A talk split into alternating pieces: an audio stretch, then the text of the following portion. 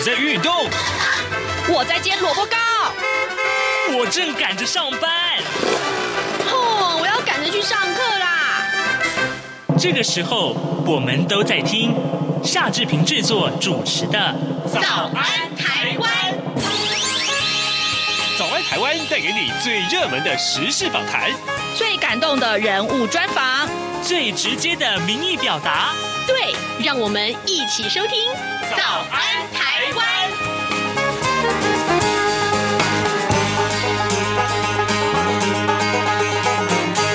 早安，台湾！我是夏志平。今天是二零二二年的十二月一号，星期四。不知道大家从今天开始出去到这个室外的时候，呃，能够不戴口罩，会不会觉得嗯有一点点高兴呢？好，戴了这个五百五十五天的口罩之后，今天终于可以稍微解脱一下了啊！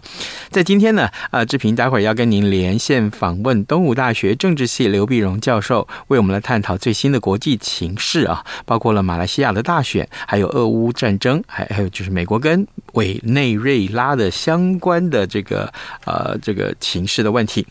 好，来呃，在跟刘老师连线之前呢，志平有一点点的时间跟大家说一说各平面媒体上面的头版头条讯息。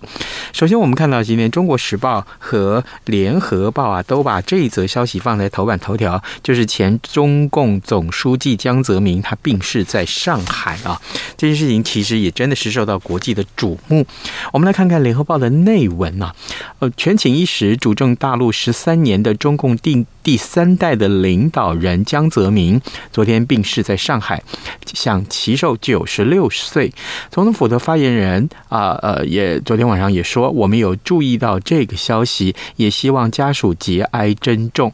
呃，根据新华社的报道，江泽民因为白血病啊，合并。多脏器的功能衰竭，经过抢救无效，昨天中午十二点三十三分呢，是在上海病逝的。那么他最后一次出现在公开场合呢，是在二零一九年中共建政七十周年的活动。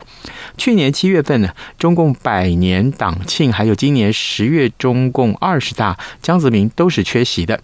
央视呢也同时发布了治丧委员会的名单，中共总书记习近平担任主委，委员呢包括了李克强、栗战书、江洋、李强等中共的领导人，而北京天安门、新华门、人民大会堂在大陆外交部跟港澳中联办啊，呃 驻外的使馆呃领馆也都会下半旗致哀。提到江泽民啊，他是在一九二六年八月生在江苏省，呃，他的生父是江世俊，曾经在抗日战争期间呢，担任了南京汪精卫政权宣传部的副部长，留下了汉奸的骂名。后来呢，江世俊呃把江泽民过继给义母弟弟江上清啊，那么江上清则是共党的烈士，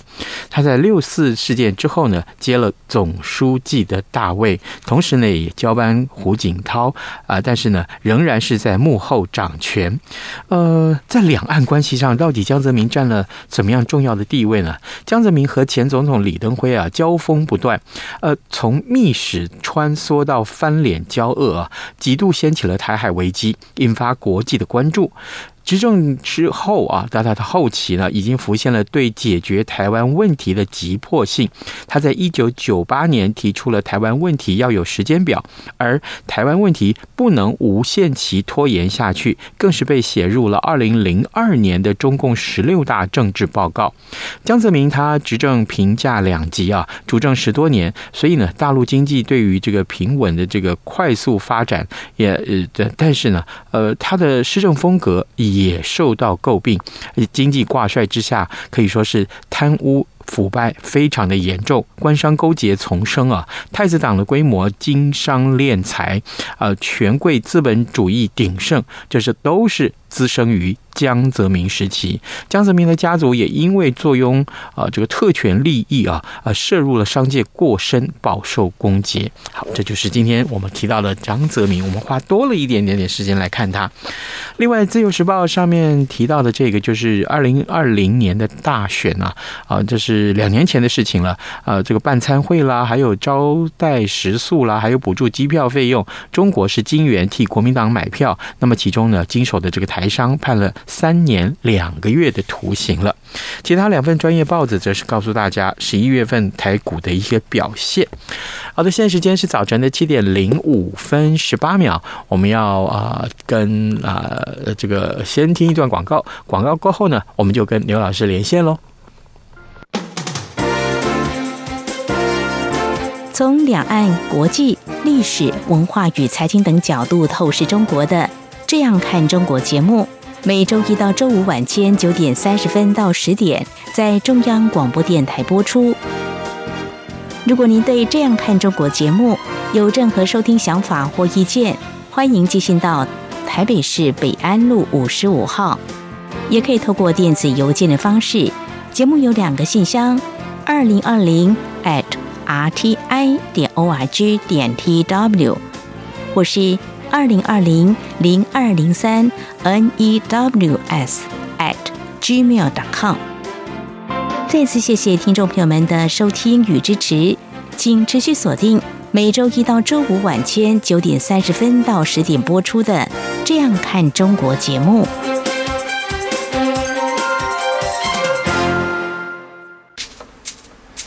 早安，台湾，你正吃着什么样的早餐？吐司加火腿蛋，咬一口，然后收听中央广播电台。早安，台湾，刘碧荣时间。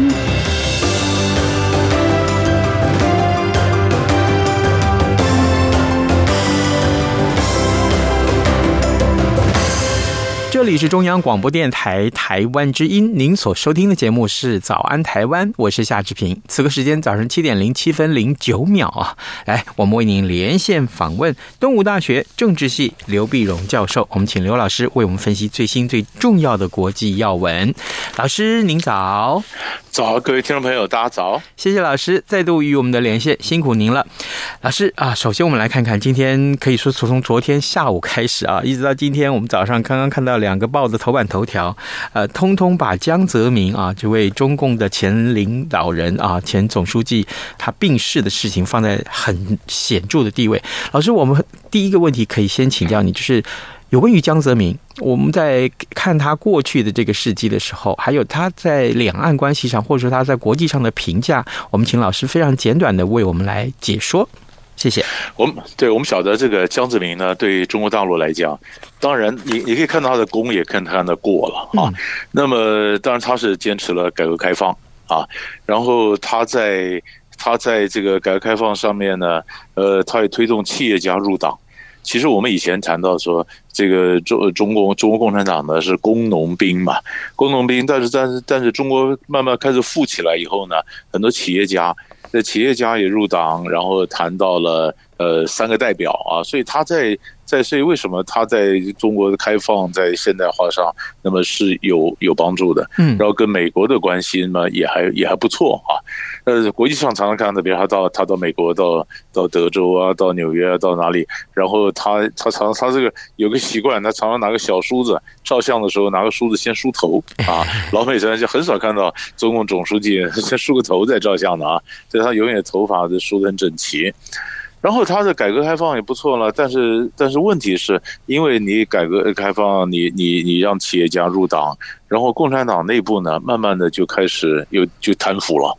啊，他有钱起来贪腐，贪腐会，最后来江系或者江派的这些人呢，盘根错节，上海帮的这些人呢，盘根错节，所以搞得习近平呢，他等于过去的十年呢，都在反贪腐。就在清理这些江派，那因为胡锦涛在江泽民之后担任总书记呢，他的权力几乎被限缩了，被限缩了，就会他的很多是令不出中南海，江派动不动就跟胡锦涛这些来对干呐、啊，对冲突，胡锦涛非常憋屈啊，然后那后来上习近平来帮这帮他整了一些这个江派的这些人啊。那么在两岸关系上面来讲，那我们对台湾最记得最清楚就是江八点啊。那么他提出这这他的这个江八点就讲到说，呃，就是让中就是提出八点处理两岸关系的一个重点啊。但是现在当习近平出来，已经不太管那个江八点了啊。但那么江八点呢，当时也讲说两岸在一个中国之下有对谈啊，当然也是一样了。那么对，就讲了怎么谈判的一个呃反反反对台独的一些做法。那么更重要的是，两岸关系搞坏，两国论或者那时候打飞弹的时候，都是江泽民时候啊，嗯。啊，在江泽民时候。所以江泽民其实我我在有些地方看到他一些讲话，我也觉得他对台湾不是特别了解，对台湾的内部也不是特别了解，所以有时候讲话也不太了解呃台湾人民的一个心情啊，或者为什么台湾的政治发展什么情况。他还是最传统的这个呃共产党的这个想法啊，所以两岸关系在江泽民的时候呢，不是特别好。嗯啊，但是江泽民刚上来的时候呢，刚上来的时候，当时做内部的政中共的政法委乔石，当时想这威胁到江泽民，所以当时大陆上有句话叫“水落石出”啊，“ 水落石出 ”。那江泽民想，那乔石出来，那江泽民也是上海帮上来，然后怎么去斗，内部也很蛮会斗的，也去斗掉了一些他前面的一些障碍，然后巩固他的权力。但是他可能，但他在在大陆上也发现，他那边有一个他好大喜功啊。他虽然是对中国大陆有有一定的贡献，但他有点像乾隆皇帝一样，喜欢到处题字。所以你如果到大陆看，这里一个匾啊，这里一个牌坊，这里一个街名路名，都是他题的。这样的名字字也写的不是特别好，然后到处都是他的题字，所以就像乾隆一样，这也是很有很有意思。所以他个人呃有有有带领改革开放，就是呃改变共产党体制的一个。作用，但是他也改变了，从贪腐方面也改变了共产党的一个体制，嗯。啊，所以他是有个有他的功，有他的过，但是就改革开放来讲，融入社会、融入世界来讲呢，但江泽民也还是扮演一定的角色，有一定的功绩。呀，好，呃，各位听众，我们首先请东吴大学政治系刘碧荣老师简短的评论了江泽民啊，因为今天呢，是在江泽民逝世的消息受到各媒体非常非常多的关注。老师，接下来我们看一看，哎，马来西西亚这个这个这个国家的大选啊，呃呃，因为网络上我有一些马来西亚的朋友也聊到了他们国家的选举啊，同时更重要的是，我看到安华最近又呃重新出任了马来西亚的这个新的首相。老师，这个马来西亚的大选有什么样的后后的结果？同时呢，它的影响性又在哪里？对，其实马来西亚的选举呢，其实对我们来讲，应该是故事性。比较重要哈，它非常非常有故事的一个张力。最主要就是看的是安华，嗯，安华呢，呃，过去你可以就是被被以前马来西亚前首相马哈迪呢整了多少次，嗯，或者骗了多少次啊？但安华自己也有点问题了，他也是有一点。有功高功高震主的这个味道啊，所以最早的时候，一九八二年的时候，他被马哈迪延揽到乌统的政府里面来，那当然也有很多政治的盘算了。但是后来他关系非常不错，但是感觉上好像是情同父子啊。嗯，那么安华也把这个马哈蒂当做他的政治导师啊，那大家都觉得安华应该是马哈蒂的一个接班人。这样的话，这后来最高的时候，在马哈蒂担任首相的时候，他做过副首相。嗯，这副首相结果呢？嗯，在了一九九七年，嗯，这个是九八年的时候呢，呃，金融金融这个亚洲金融危机的时候，就两人的冲突正式爆发出来。啊，对于金融怎么救马来西亚的经济，大家有不同的讲法，不同的想法，整个爆发出来，爆发出来，在九八年的时候就被马哈蒂就开始整了。嗯，整了就把他进进出出进入牢狱，总共有两两三次。嗯，那么是也说不堪的罪名啊，说他哎呀，说贪腐啊、鸡奸啊什么的。嗯，那么总共从九八年到二零一八年，足足被整了二十年。二十年中间，就是安华的太太呃旺阿兹莎呢，这个代夫出征呢，就走了这个公正党，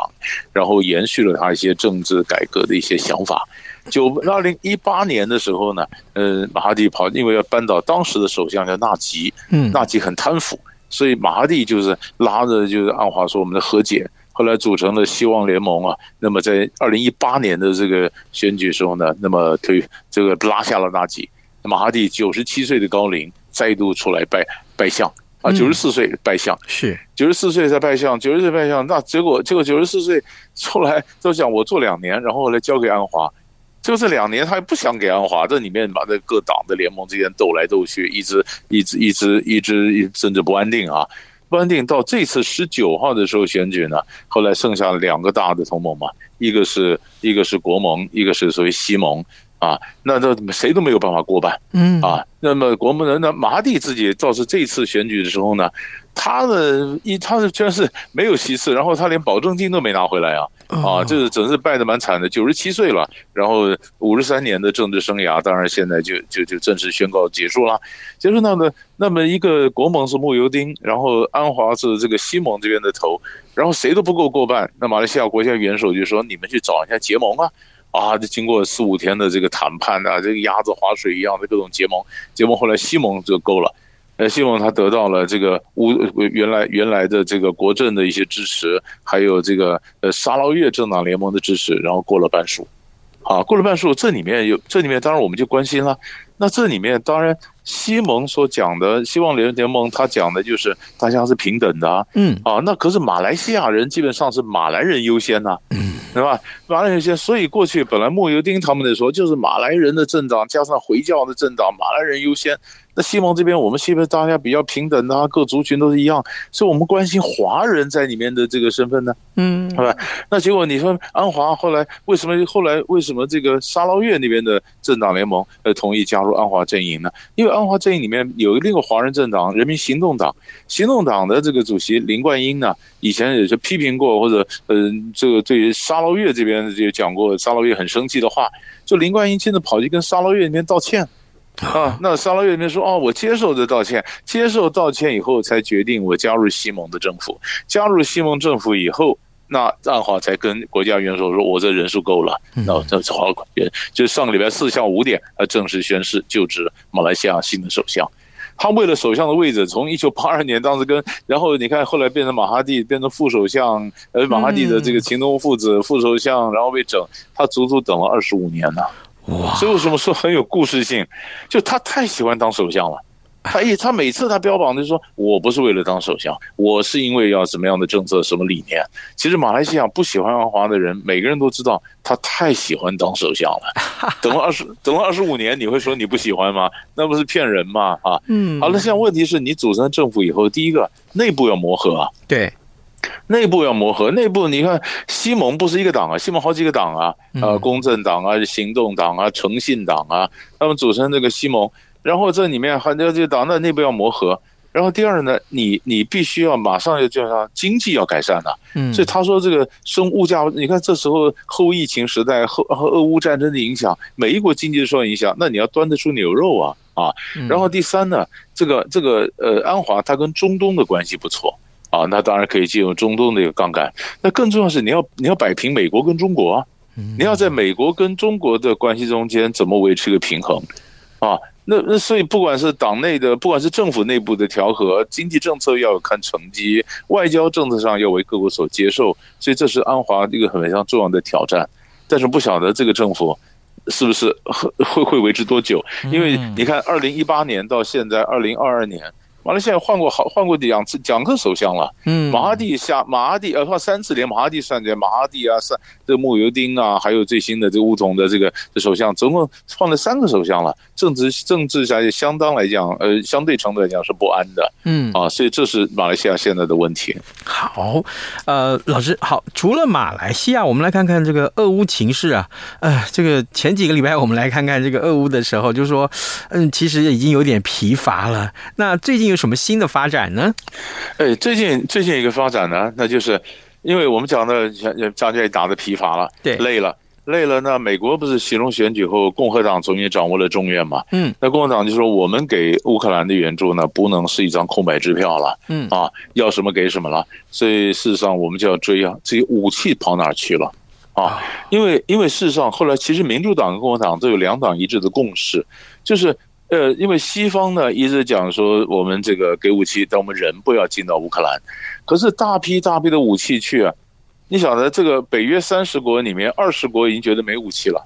都可很多。因为乌克兰打得激烈的时候呢，他一个礼一天消耗到的弹药，相当于西方的北约在阿富汗战场一个礼拜消耗的弹药，哇，一天呢，一天抵七天啊，那你消耗那么多弹药，但是问题是你弹药进去真的是在战场打仗吗？有人被军阀了或者黑帮啊拦截了，卖到黑市去呢？哦，俄罗斯就是说很多是卖到黑市去了，黑市有看到美制武器啊啊，那么西方当然讲说你俄罗斯这叫认知作战，你是故意抹黑我啊，可是他们心里都有数啊。那现在有数，那，就共和党就讲，就像很多议员就讲说，我们要一个方法要监督啊，我们不能，我不能防止每个武器没有没有都都没有落到这个旁人手里，但是不要大批的被转运呐，啊，一卡车一卡车被卖到西方那卖到黑市去，这像什么话呢？好，那开始监督，你叫五角五角大厦呢，你开始监督要报告啊，你的这个不这个这个武器到哪去了？可是最重要是到终端呐。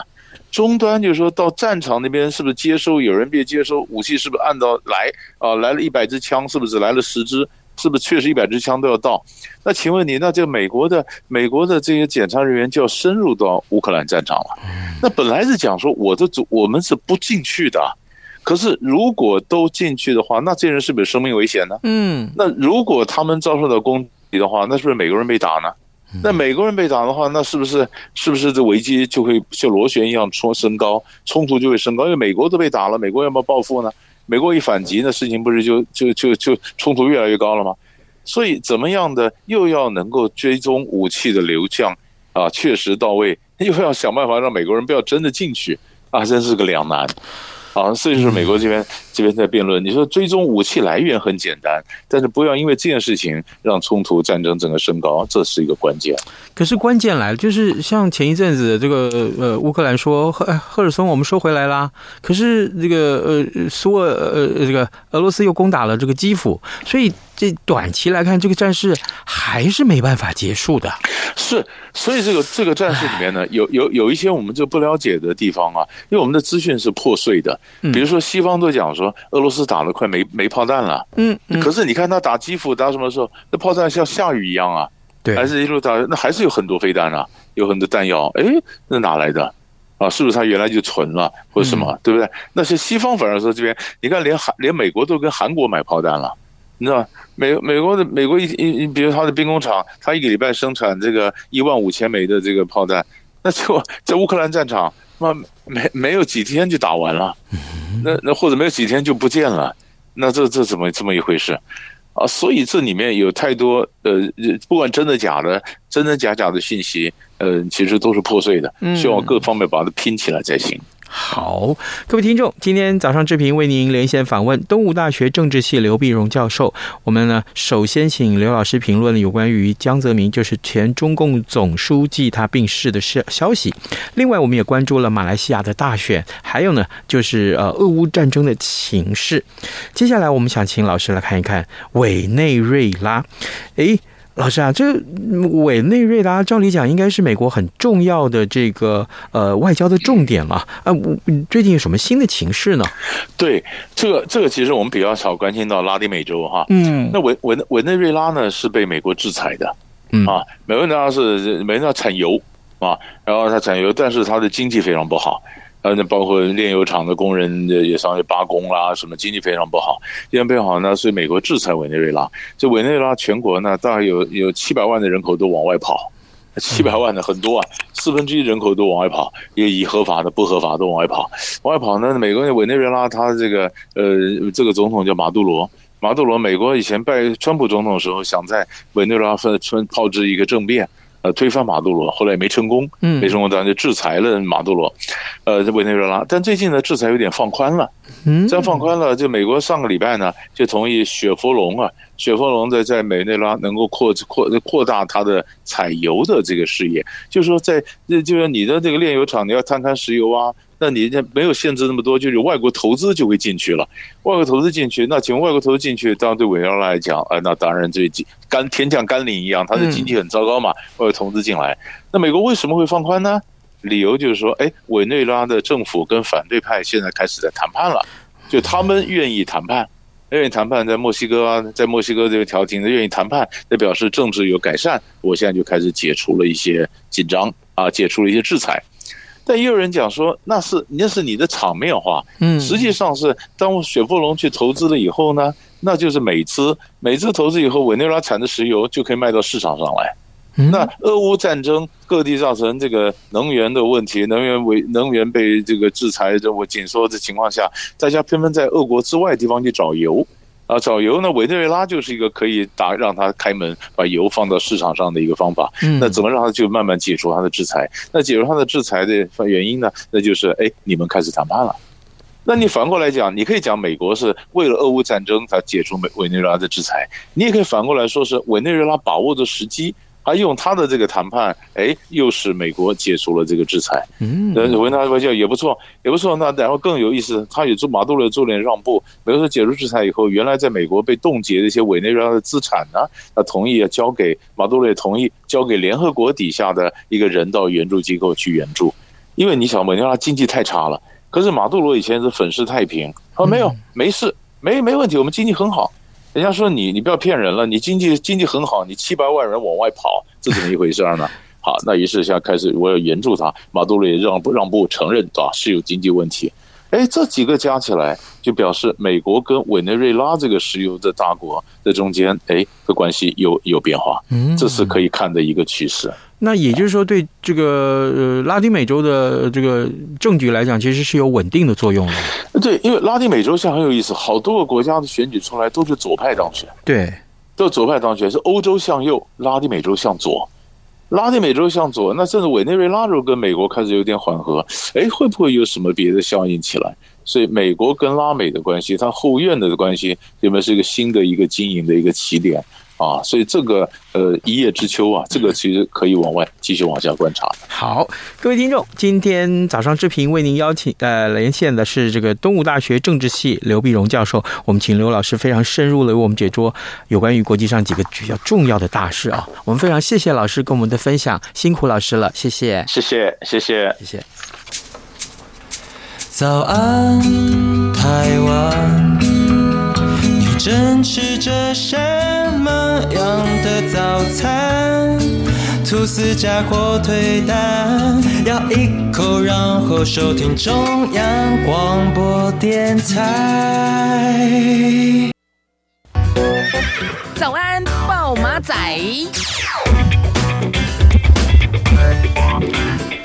这里是中央广播电台台湾之音，您所收听的节目是《早安台湾》，我是夏志平。此刻时间早上七点二十七分零七秒啊，来，我们今天还有多一点点时间来看一看这个大事。其实啊，在啊上个礼拜六啊选举过后啊，呃，民进党的有一片的这个改革声。那呃，目前呢最新的进展是如何呢？民进党在九合一选举大败，那么蔡英文总统上个礼拜六请辞了党主席。啊，民进党的中常会啊，昨天。推举高雄市长陈其迈代理党魁，并且通过了成立二零二二年大选检讨小组。呃，推举桃园市的市长郑文灿要担任召集人，到各县市座谈听取检讨的意见。那么陈其迈在会后召开了记者会，说党主席补选呢，预计是在一月中要举行，也是在农历年前要完成啊，他不会竞选的。陈其迈说呢，他临危受命担任党主席有三个主要的任务，首先就是谦虚面对败选，彻底检讨。中常会呢已经推举郑文灿担任检讨小组的召集人，而除了成立小组之外，郑文灿还会到各县市举办座谈，听他们的意，听全民的意见。而其次呢，是全党团结为嘉义市长，还有台北市第三选区啊，就是中山区跟松山区二十里的立委补选全力辅选。那么下个礼拜三的行动中常会也将会移师到嘉义去。他说呢，第三项任务就是党主席的补选，预计一月中啊，过年前要完成主席的补选。他最重要的工作就是公正的办理。选务紧速产生下一任的党主席。那媒体追问他会不会角逐党魁呢？他说不会的啊。对于党内呢，曾经提及到由各派系协调人选啊，避免撕裂。他回应说，选举不会撕裂情感，就就就是民主机制。党员投票。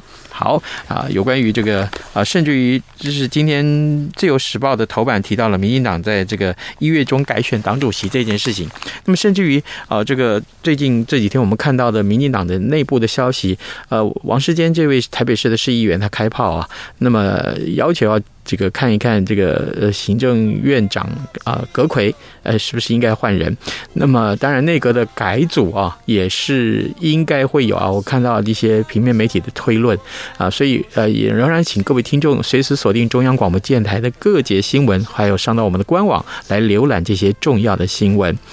呃，今天节目时间也差不多到了，我们就跟您说拜拜，明天再会喽。